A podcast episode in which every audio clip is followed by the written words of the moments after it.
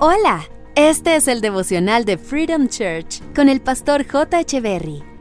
Bienvenidos. Hey, ¿qué tal? ¿Cómo están? Es un gusto estar nuevamente con ustedes. Eclesiastes capítulo 8, verso 11 dice, Cuando no se corrige enseguida una falta, la gente siente que no hay peligro en cometer maldades. Las faltas no se pueden dejar sin corrección. Por ejemplo, cuando un niño comete un error y no se le corrige, es más el daño que se le hace al niño al no corregirlo que la misma falta cometida. Y no solo pasa con los niños, lo mismo pasa en la política, en el trabajo, en el deporte, en la música, en todo. Uno podría preguntarse por qué las faltas se siguen cometiendo. ¿Fulano o fulana no se da cuenta que está obrando mal? ¿Por qué se siguen cometiendo injusticias? El pasaje nos da la respuesta, las faltas se siguen cometiendo porque no se corrigen. Se dejan pasar por alto, no se les da la importancia necesaria y se ignoran.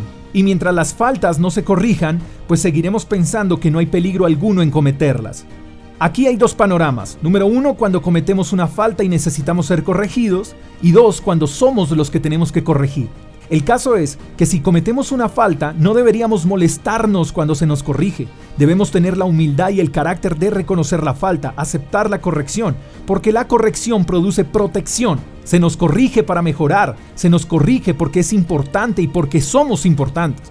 Así que no debemos ver la corrección como algo malo, sino como una herramienta para mejorarnos y protegernos.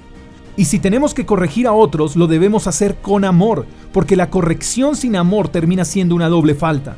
Debemos corregir con paciencia y justicia, pero no podemos pasar por alto la corrección, no podemos ser flexibles al momento de corregir. Y por último, dice el pasaje que las faltas se deben corregir al instante.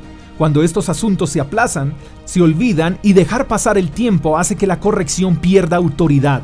Dios nos corrige porque nos ama y porque quiere hacernos mejores personas, así que aceptemos las correcciones de Dios porque demuestran que algo estamos haciendo mal.